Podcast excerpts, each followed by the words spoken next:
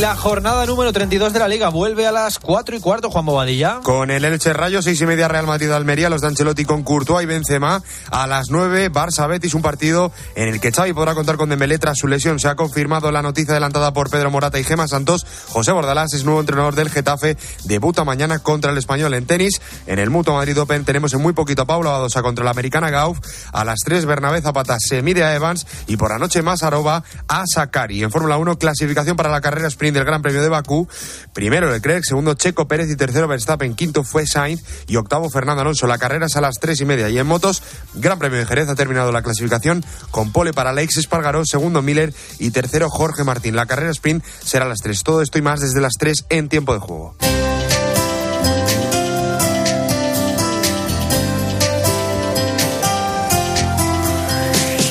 La historia de hoy en el espejo, Álvaro Real. ¿Qué tal? Buenas tardes. Buenas tardes, Iván. Viene, como no, de Hungría, claro. Claro, Papa Francisco se encuentra allí en Hungría y de allí tenía que partir la historia, la de cómo Santa Isabel de Hungría convirtió su castillo en un hospital.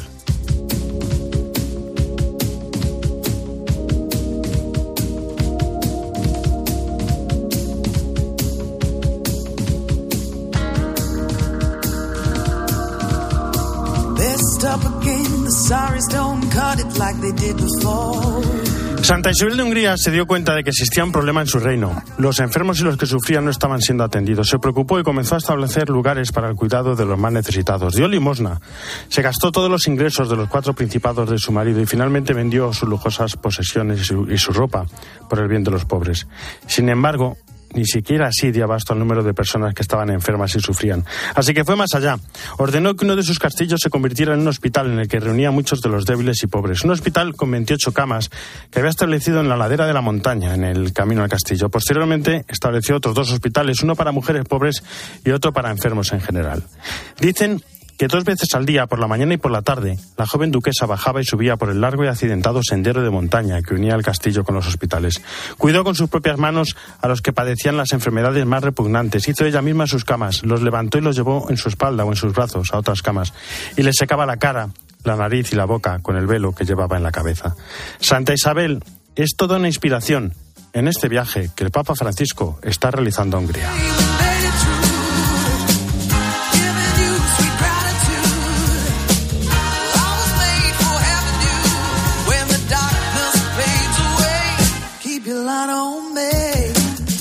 Pero antes de hablar del viaje del Papa a Hungría, Evangelio de mañana, como no. Jesús ¿cómo estás? Muy buenas tardes. ¿Qué tal Álvaro? Buenas tardes. Pues estamos entre este domingo y el que viene en el Ecuador de la Pascua, pero no por eso eh, digamos que tiene que decaer el sentido y el sentimiento de la gloria del Señor resucitado. Estamos en este cuarto domingo y domingo que llamamos del Buen Pastor. El domingo del Buen Pastor porque el Evangelio de mañana el Señor recuerda a los judíos y a aquellos fariseos yo soy la puerta por la que entran las ovejas. Entonces, ¿qué quiere decir? Que nosotros, como testigos de Cristo buen pastor y de Cristo luz, tenemos que hacer como eso que pasaba a veces en las casas en los pueblos. Abre la puerta, esta puerta es la que da al corral o la que da al zaguán la que. Entonces, ¿qué quiere decir? Que nosotros tenemos que ser, por nuestras obras, la puerta que da a Cristo, que es el buen pastor, por nuestro amor, por nuestra actitud, por nuestro gesto, como aquel, aquella frase que a mí siempre me impactó. El Evangelio del hombre de hoy es la vida de los cristianos. Esto es ser buenos pastores o representantes, mejor dicho, del buen pastor. Muchísimas gracias, Jesús. Gracias, Álvaro. Adiós, adiós.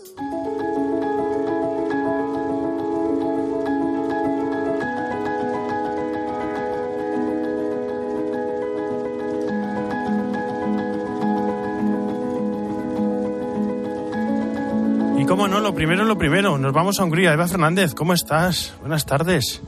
Muy buenas tardes, Álvaro. Bueno, mañana intensa, muy intensa. El Santo Padre se reunió con los niños en el Instituto Beato Laszlo Batiani Stratman de Budapest. Y el Papa hizo, por así decirlo, una de las suyas, ¿no? Porque improvisó su intervención. Dice, tomar la realidad tal como es. Sí, efectivamente improvisó. No había, no estaba preparado ningún discurso, pero lo que sí estábamos seguros es que el Papa no iba a poder contenerse después de lo que había estado viendo y escuchando, porque los pequeños le prepararon un recital fantástico con su mejor repertorio.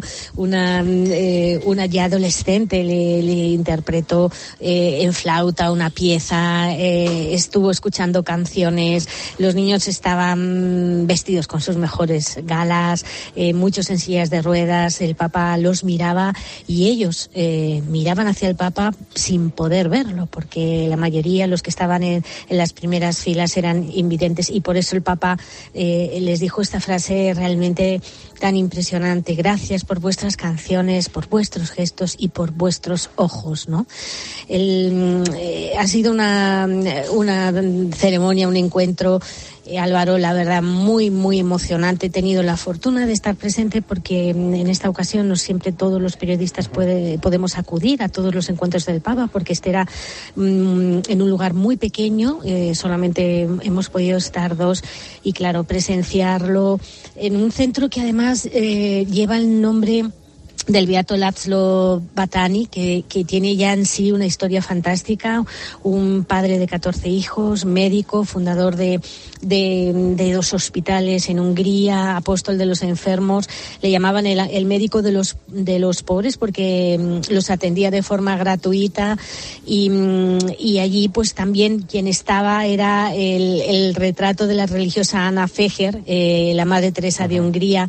Ella hubiera disfrutado mucho de este encuentro y con el Papa falleció hace dos años, pero ha dejado este centro mmm, fantástico que, que, que, se ha llenado de alegría por los niños, porque eran la, eran la alegría personificada y por esa visita tan emocionante del Papa. Y si esta visita ha sido emocionante, la que tuvo lugar después, pues más o menos también, ¿no? Encuentro con los pobres y refugiados y allí el Papa les dice, hablen siempre el lenguaje de la caridad. Sí, eh, ha sido, ha sido un discurso breve, pero realmente en el que el Papa ha, dicho lo justo. Eh, un discurso breve que, que, evidentemente se alarga con las traducciones al húngaro, ¿no? El Papa mmm, se puede decir que, ha mantenido uno de sus encuentros preferidos en todos los viajes, ¿no? Como es el, el encuentro con los refugiados de distintos países asistidos por la Iglesia. Había muchas personas sin hogar y de pocos recursos. Eh, había gitanos húngaros, pero, pero bueno, también hemos visto refugiados de, de, la guerra de Ucrania. Hemos visto y les hemos escuchado, ¿no? Porque el Papa ha estado escuchando, ha escuchado el testimonio, por ejemplo, de una mujer húngara, de un padre de familia ucraniano, de un, diácono y de su esposa que se ocupan de cuidar a personas eh, vulnerables, ¿no? Y, y, y, y, bueno, pues luego después, eh, como decías, les ha hablado de caridad, les ha hablado de una caridad que eh, tiene que ser la muestra muestra del Evangelio, la muestra de los que somos cristianos, pero que sobre todo ha de dignificar a la persona. El amor que Jesús nos da y que nos manda a vivir contribuye entonces a estirpar de la sociedad, de las ciudades y de los lugares donde vivimos los males de la indiferencia y del egoísmo.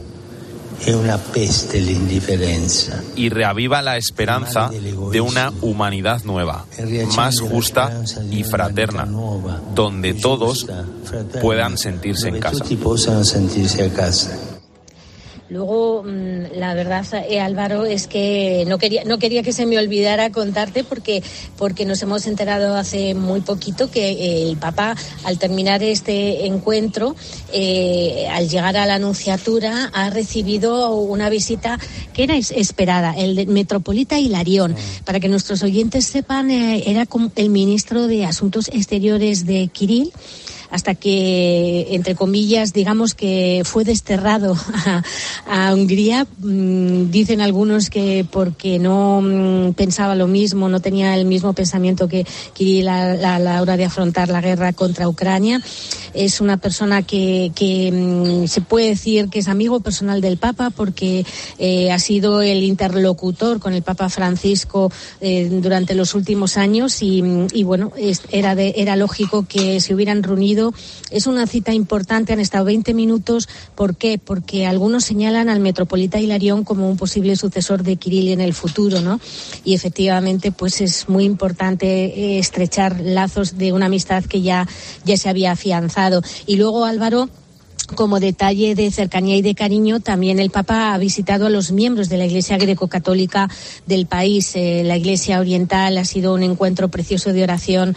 Había muchas familias eh, en la Iglesia. Bueno, la verdad es que la jornada completa, jóvenes, luego niños, pobres jóvenes, eh, hasta con los jesuitas.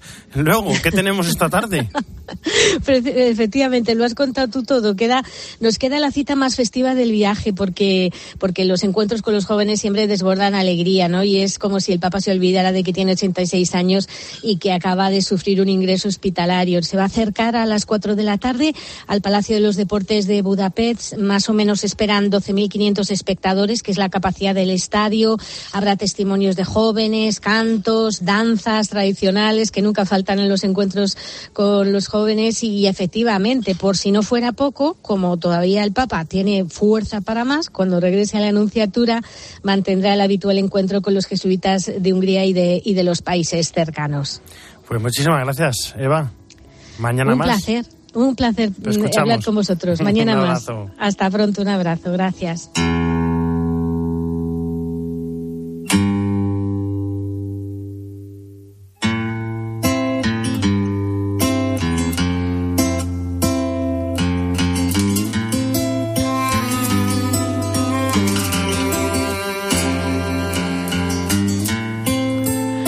Y seguimos ahora con una jornada muy importante que se celebra esta semana. Hablamos del bullying, del acoso escolar. Cristina Sánchez, ¿cómo estás? Buenas tardes.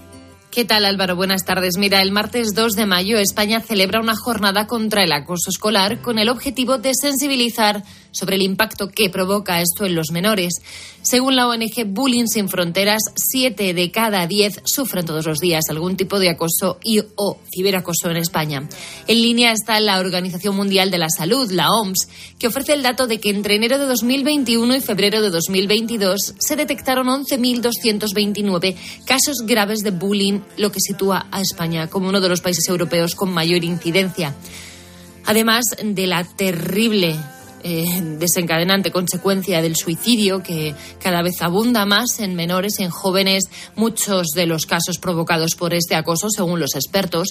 Este, este impacto, este acoso también afecta psicológicamente a las víctimas de diversos modos. Los niños que lo han sufrido o lo sufren tienen más posibilidades de padecer depresión y ansiedad, lo que genera que en ocasiones también tengan dificultades escolares como la falta de asistencia a clase, el bajo rendimiento, incluso el abandono escolar. Además, según expertos, existe una mayor predisposición al consumo de sustancias. Es imprescindible que desde las escuelas se creen ambientes seguros y que en los entornos familiares se confíen profesionales que sepan cómo ayudar a los que están sufriendo una situación de, esta, de acoso como este, ¿no? de acoso escolar. Por eso la Fundación CEU ha lanzado la campaña hashtag Miradas Atentas que invita a jóvenes, docentes, padres a ponerse unas gafas y visibilizar esta situación, hacerse una foto y subirla a redes sociales con dicho hashtag repito, miradas atentas. Vamos a escuchar a Raúl Adames, director del área de colegios CEU. La mirada que percibes de los demás es algo que puede llegar a cambiarte la vida.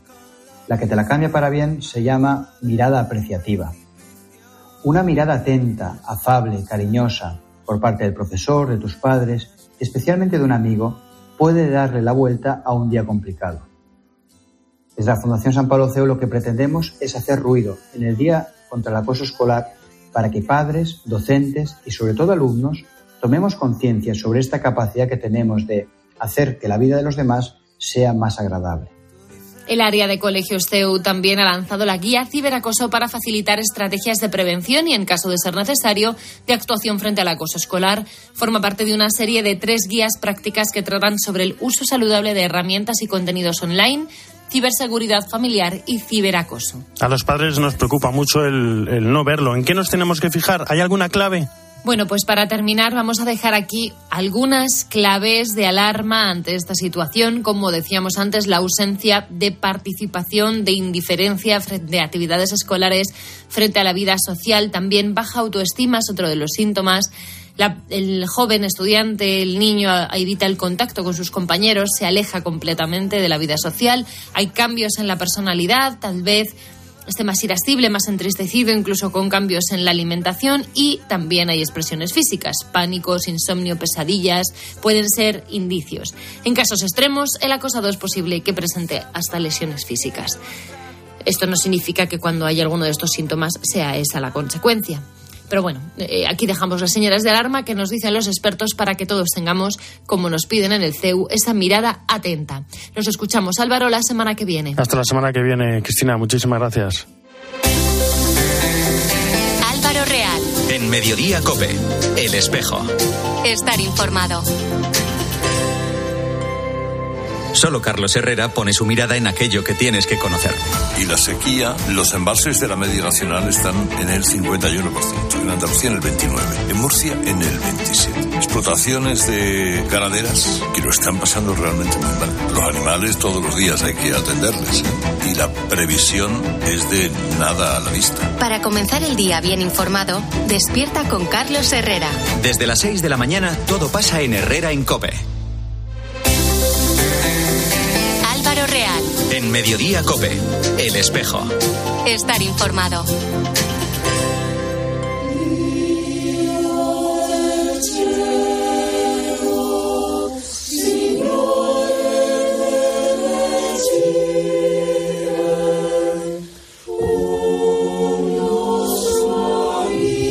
Bueno, estamos escuchando el coro de la Universidad Pontificia de Salamanca, Tomás Luis de Vitoria, que celebra su 50 aniversario. Este fin de semana tendrán varias actuaciones en la Catedral Nueva de Salamanca y hasta allí nos vamos. Francisco José Udaondo es el director del coro Tomás Luis de Victoria. Francisco José, ¿cómo está? Buenas tardes.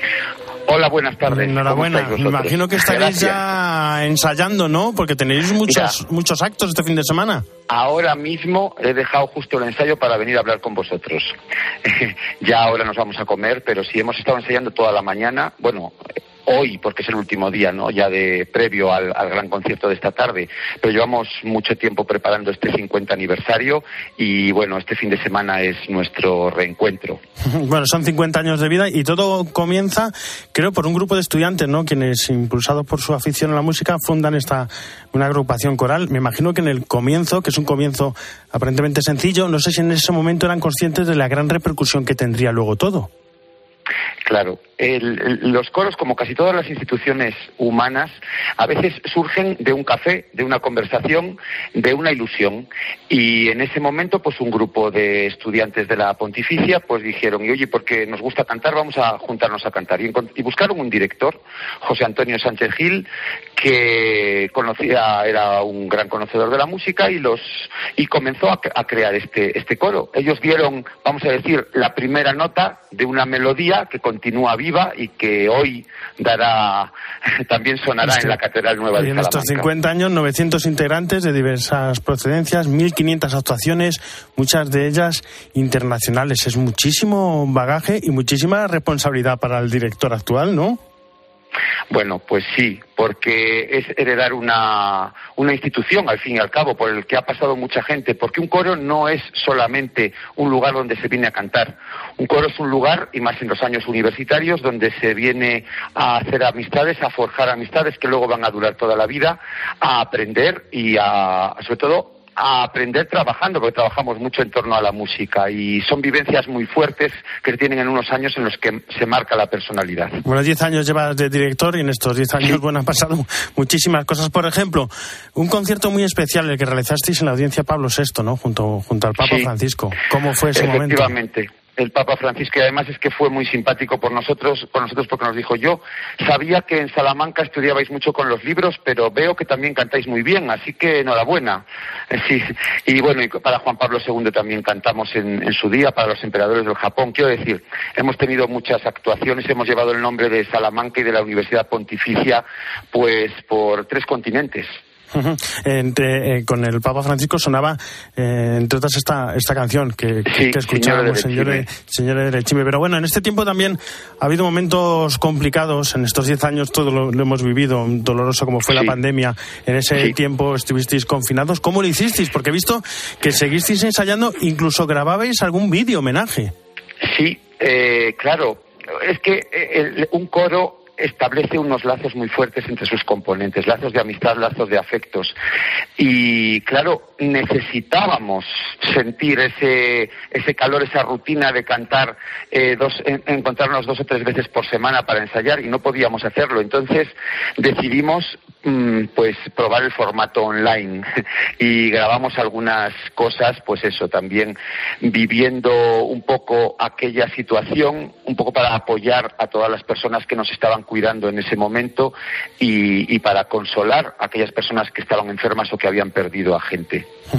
Bueno, los conciertos esta tarde y mañana en la Catedral Nueva de Salamanca. Dinos la hora, ¿se puede, se puede asistir o ya no? Ya no Hoy, desgraciadamente, es un concierto a puerta cerrada porque solo los componentes del coro que nos hemos juntado somos 360. Nunca ha habido una concentración coral tan grande en Salamanca y ya solo los invitados de, los miembros del coro eh, ya llenan absolutamente la catedral. Mañana cantaremos la misa de 12, la misa presidida por el señor obispo en la Catedral Nueva, eh, una misa polifónica, y a la una y cuarto cantaremos para toda la ciudad de Salamanca en las escalinatas del Palacio de Anaya, justo a la salida de la Catedral Nueva. Pues Francisco José Udaondo, director del coro Tomás Luis de Vitoria, muchísimas gracias y que vaya todo muy bien en estas dos Gracias a vosotros, un, un placer. abrazo. Hasta luego.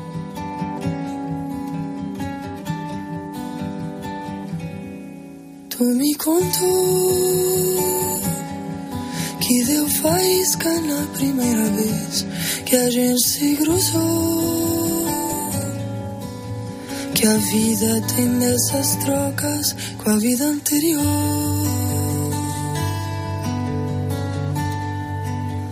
Pois eu tenho a certeza. Y terminamos pensando en los trabajadores y en el trabajo.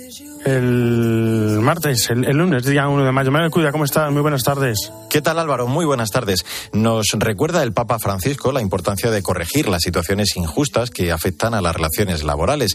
Conviene recordar todo ello cuando el lunes vamos a celebrar el Día Mundial del Trabajo con el lema Trabajo decente, trabajo saludable. En muchas ocasiones las muertes en el trabajo son ignoradas, normalizadas e invisibilizadas. Sin embargo, hay que recordar que durante 2022 en España se produjeron más de un millón de accidentes laborales, casi 23.000 casos de enfermedad a causa de la siniestralidad laboral. Además, vivimos quizá de espaldas a una tragedia que cuando se habla se achaca en muchos casos a un problema que no está presente en las agendas políticas y por eso la Iglesia tiene el deber de recordar también en el ámbito laboral que la vida es el más sagrado de nuestros bienes. Juan Carlos Antona es el director del Secretariado de Pastoral del Trabajo de la Archidiócesis de Madrid. Trabajo es una dimensión fundamental y esencial de la vida del hombre y de la vida social. Así se ha constituido la plataforma Iglesia por el Trabajo Decente, donde distintas organizaciones eclesiales, distintas organizaciones religiosas, pues eh, queremos también poner de relieve esta dimensión fundamental del ser humano, darla valor y reivindicar también que sea más protegida, más dignificada y más valorada en, en toda la sociedad. Es verdad que aquí eh, no tenemos eso que el Papa ha denunciado en ocasiones, el trabajo de las tres dimensiones, peligroso, sucio y degradante. Pero podemos ponerle otros nombres también muy diversos, precariedad, sueldos ínfimos, imposibilidad de conciliación del trabajo con la vida familiar y social. Hablamos de que crece el empleo, pero bien sabemos que un contrato no es sinónimo de estabilidad ni de poder llegar a fin de mes. Hablamos del sufrimiento de las personas por no disponer de ese trabajo decente, cómo padecen ellos y sus familias, y además tienen serias dificultades para afrontar todos los gastos. Esta situación afecta de manera especial a la población más joven, paradójicamente cada vez más cualificada. Todo eso, como te decía, genera frustración y desesperanza, un gran desafío social y eclesial. Y es que, como decía San Juan Pablo II en Labor en Exercens, necesitamos el trabajo para realizarnos, para hacer posible el desarrollo de nuestra sociedad, el verdadero bien de la humanidad, pero siempre sabiendo que el trabajo está en función del hombre y no el hombre en función del trabajo. Hasta el próximo día.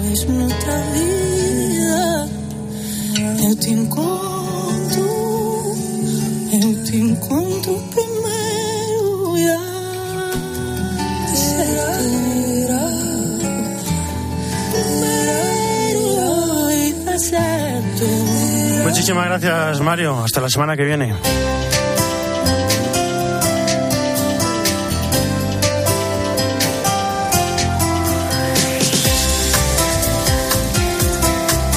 En la producción, Jesús Saquistán, en control técnico David Torrenova y en control central Rodrigo Garrido. El espejo ya saben que no termina, sino que gira y ahora nuestro reflejo se abre hacia la información política nacional de la mano de Iván Alonso. Iván, ¿Cómo estás? Buenas tardes de nuevo. ¿Qué tal? Buenas tardes ¿Con de nuevo, hoy? Álvaro. No sé si te acuerdas de las mascarillas. Me acuerdo, me acuerdo, me acuerdo. Es que todavía siguen siendo obligatorias en farmacias, en centros médicos, en hospitales, en residencias de mayores.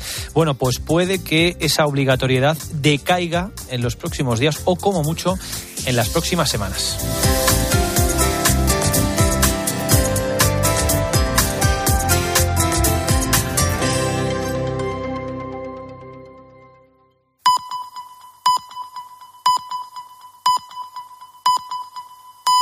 Dos y media.